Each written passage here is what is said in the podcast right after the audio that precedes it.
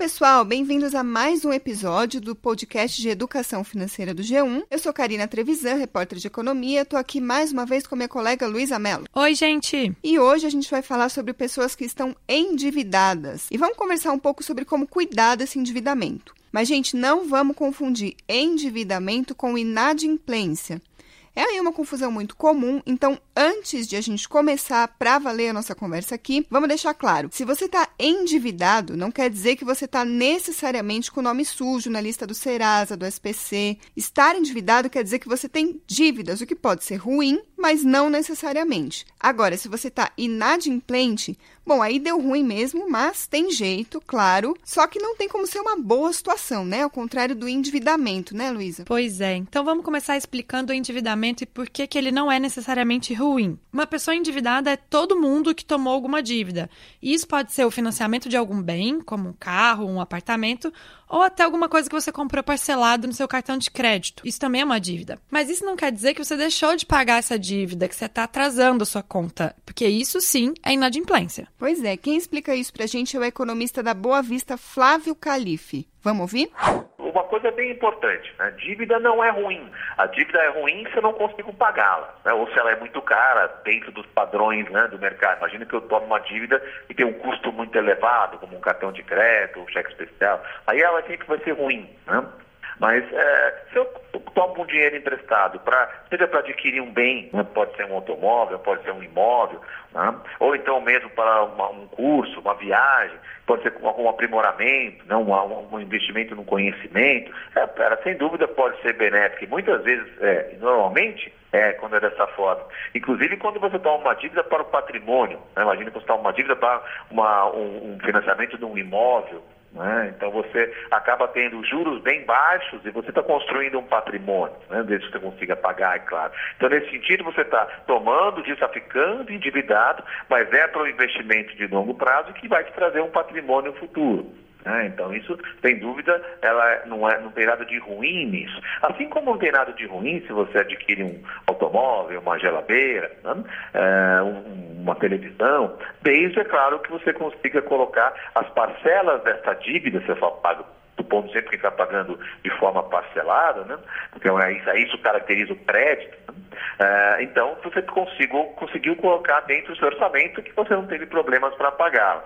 Se isso acontecer, na maior parte das vezes, é uma dívida saudável. Bom, acho que ficou clara aí a diferença entre quem está endividado e quem está inadimplente. Vamos então para o assunto principal desse nosso podcast: como saber se o meu endividamento está saudável?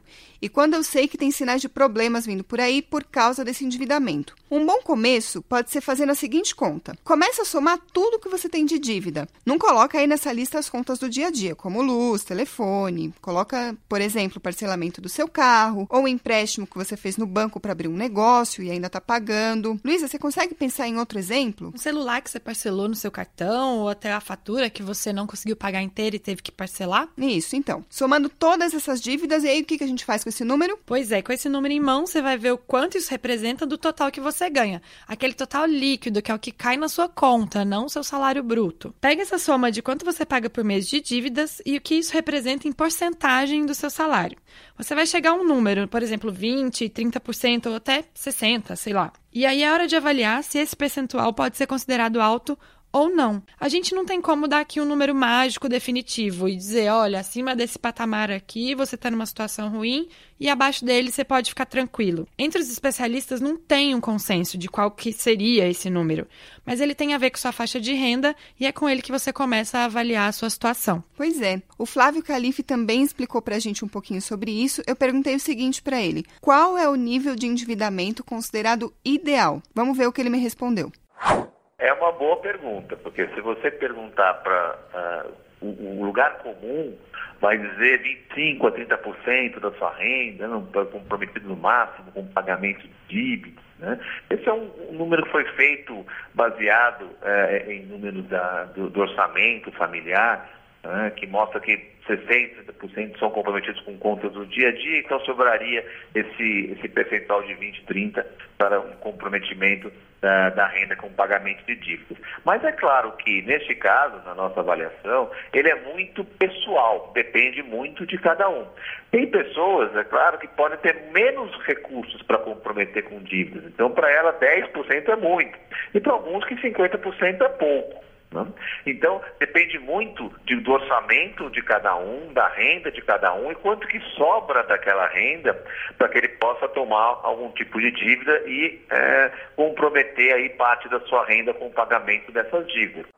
Bom, além desse número para te dar uma pista, também tem outros sinais para você ficar de olho quando estiver avaliando se o seu endividamento está saudável ou se é sinal de problemas. Um deles é se você está com dificuldade para pagar as contas do seu dia a dia por causa da sua dívida. Se você está fechando o mês sempre ali no justo, ou se não sobra para você conseguir poupar investir, pode ser um sinal de que você precisa rever o seu planejamento financeiro. Você pode fazer aí uma reordenação das suas contas fixas, um controle de gastos um pouco melhor, por exemplo. Aliás, a gente falou sobre isso aqui recentemente no nosso podcast.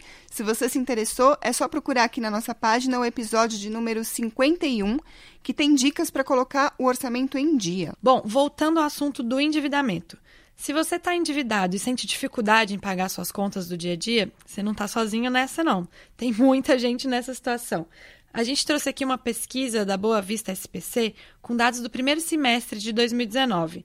Ela mostra que 50%, ou seja, metade dos consumidores que não estão com nenhum pagamento atrasado, dizem que têm dificuldade em pagar as contas do dia a dia. Ou seja, tem muita gente que não está numa situação tão confortável e por isso que é bom ficar de olho no endividamento para não acabar numa situação mais grave como a de inadimplência. Aliás, a pesquisa mostra que se a gente incluir na conta todos os consumidores, ou seja, os inadimplentes também, aí o percentual de pessoas com dificuldade para fechar as contas pula para 65%. É muita gente, né, Karina? Pois é, Luísa, realmente é bastante gente com dificuldade. A gente está falando aqui que estar endividado é diferente de estar inadimplente, mas na verdade, se a gente pensar direitinho, uma coisa pode ter a ver com a outra. E por quê? Se você está endividado e comprometendo uma parcela da sua renda maior do que deveria com essas dívidas, com dificuldade para pagar suas contas por causa delas, pode ser aí um primeiro passo para você cair na inadimplência. Por isso que é preciso ficar de olho e não perder o controle. Não é por acaso, gente, que quando as pesquisas começam a mostrar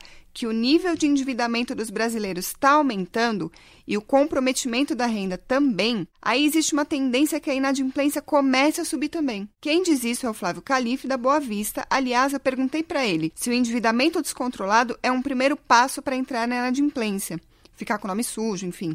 Olha aí o que ele me respondeu. Ah, sim. É, o que seria um endividamento ruim? Parte, primeiro, é claro, né, de você ter tomado uma dívida além do que você poderia pagar. Né? Imagina você fez um financiamento, mas aquela parcela do financiamento está além do que você caberia no seu orçamento.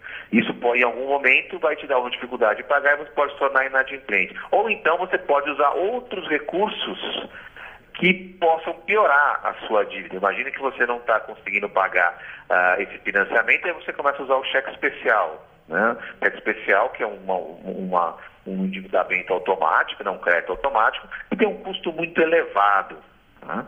Ou então você usa o, o, o seu cartão de crédito para fazer um financiamento de contas e você não consegue pagar o total da sua fatura. A, mesma coisa, um, você vai acabar é, entrando numa, numa inadimplência ou no endividamento com juros muito elevados. Então, esses juros muito elevados vão te dar uma dificuldade maior de pagar e não vão te trazer nenhum benefício. Né? Como a gente falou é, anteriormente, um benefício de uma compra, de um bem ou então de um patrimônio né? Então isso vai te fazer é, é, ter uma dificuldade bem maior para pagar aquele financiamento que você tomou e vai custar muito mais no seu orçamento. Quando você fala em números elevados dessa forma, você fica imaginando quanto, como que a pessoa consegue pagar isso, né? Exatamente, porque é, você já 20, ainda acima de 40, começa a ficar muito difícil para pagar. Tanto que o que acaba acontecendo, em última instância, que a gente começa a perceber, quando esse movimento começa a aumentar, ah, o número de pessoas com mais comprometimento e com mais dívida, é que a inadimplência começa a subir. Pois é, a gente viu então que o endividamento descontrolado é um sinal de alerta importante e que você precisa ficar de olho nisso para não acabar com o nome sujo. É isso mesmo, Luiz, e não tem erro. Se tiver tudo planejado, aí você pode fazer suas dívidas para aumentar seu patrimônio, realizar seus projetos, seus desejos, sem que isso represente um perigo para suas contas. Aliás, pelo contrário, é um sinal de que elas estão saudáveis. É verdade. A gente espera então que tenha te ajudado a tirar suas dúvidas sobre endividamento e que você aproveite as dicas para manter as suas contas em ordem, saudáveis e que consiga realizar seus projetos. Hoje a gente vai ficando por aqui, mas na semana que vem temos um assunto novo aqui no nosso podcast. Não perder, hein? Até lá. Tchau, gente.